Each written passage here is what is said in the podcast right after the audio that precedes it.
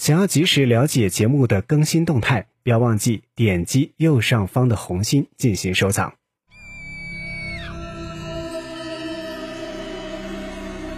欢迎收听《奥秘全接触之未解之谜》，我是小峰。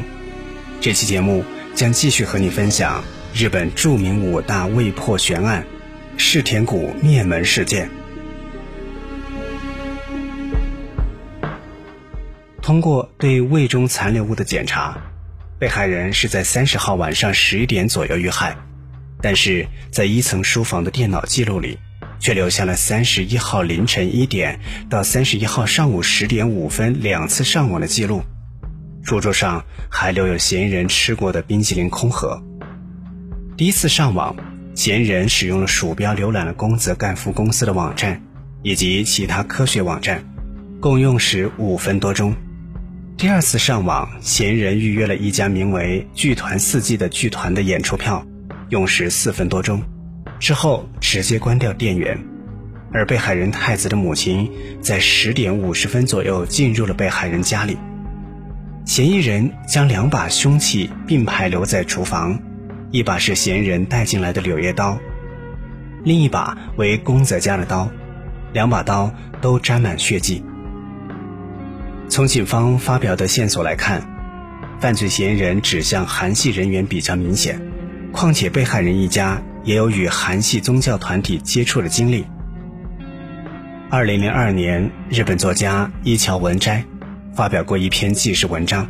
详细的记录他如何深入调查宫泽一家周边韩系宗教组织以及他的成员的经过。然而，二零零五年，日本警方在与韩国警方合作调查之后。否认了犯罪嫌疑人为韩国人的推测。另有一个大的争议，嫌疑人是如何进入宫泽家的呢？最普遍的说法认为，嫌疑人是从二楼的浴室窗口爬进去的，因为浴室下面的草丛有被践踏过的痕迹。这种说法如果成立，下面的推理也就顺理成章。犯罪嫌疑人从浴室进入宫泽家之后。首先到了二楼孩子的卧室，在那里勒死了宫泽里，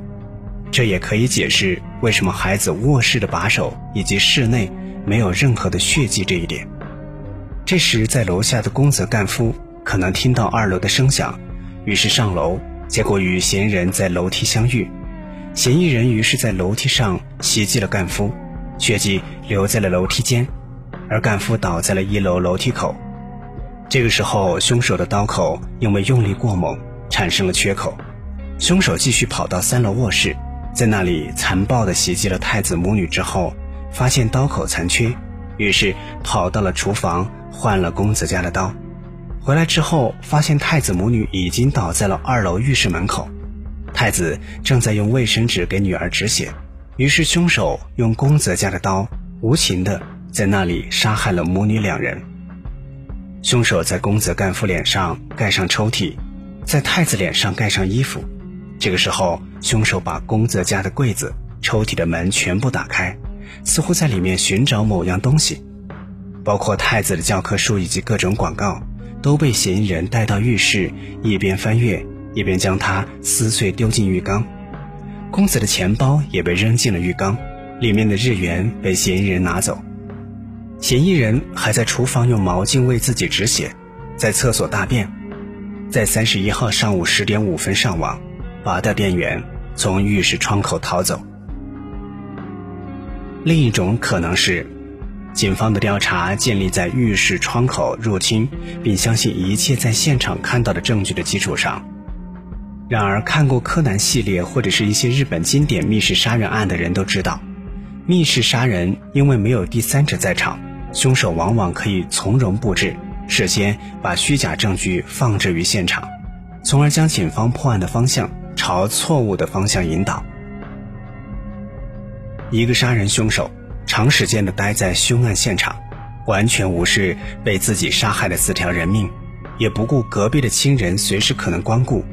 这样的凶手不是变态扭曲，就是胆大包天，这便是现场留给警察最直接的印象。而另一方面，这也可能恰恰是这个案件侦破当中致命的误区。如果病态的现场是有意布置的，凶手有什么必要盲无目的的在宫泽家上两次网呢？特别是上午十点还去上网，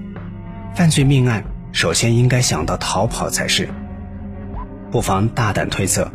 如果上网只是凶手为了假造自己三十一号凌晨一点到三十一号上午十点待在宫泽家的假象，如果现场的一切，比如喝光了两瓶麦茶、大便、丢在浴缸的资料，都是为了证明凶手长时间待在宫泽家，那么有什么必要呢？就是凶手那时不能待在现场。那么那段时间凶手去哪里了呢？会不会是需要制造不在场的证据？如果这么考虑，那么警察调查的方向就完全错了。那些现场的证据就应该全部抛弃。如果是这样，那么这次的犯罪就不是突发、病态、猎奇犯罪，而是准备周到的高智商犯罪。按照日本刑事诉讼法的规定，随着时间的流逝，证据流失或产生的变形损坏等等，有可能影响到审判的公正性。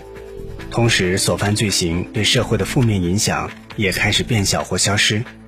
所以在犯罪行为结束之后，经过一段时间就不能再起诉犯罪嫌疑人，也就是公诉时效到期。公诉时效一旦成立，警察就失去了逮捕犯罪嫌疑人的权利。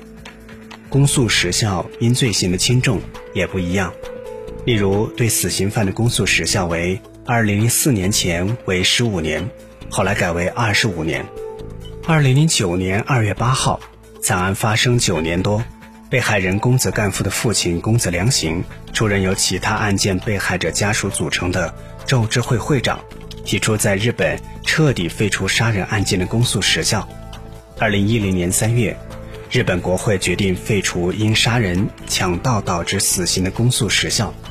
二零一二年九月，公子干夫的父亲公子良行去世，他的妻子宫泽结子接任咒之会会长，当年八十一岁。他对记者说：“案件没有进展，他过世后只能无言对着死去的人。”奥秘全接触之未解之谜。想要收听更多的节目录音，欢迎关注微信公众号“爱电台”的全拼。关于日本著名五大未破悬案——世田谷灭门事件，就和你分享到这里。下期节目将继续和你分享日本著名五大未破悬案。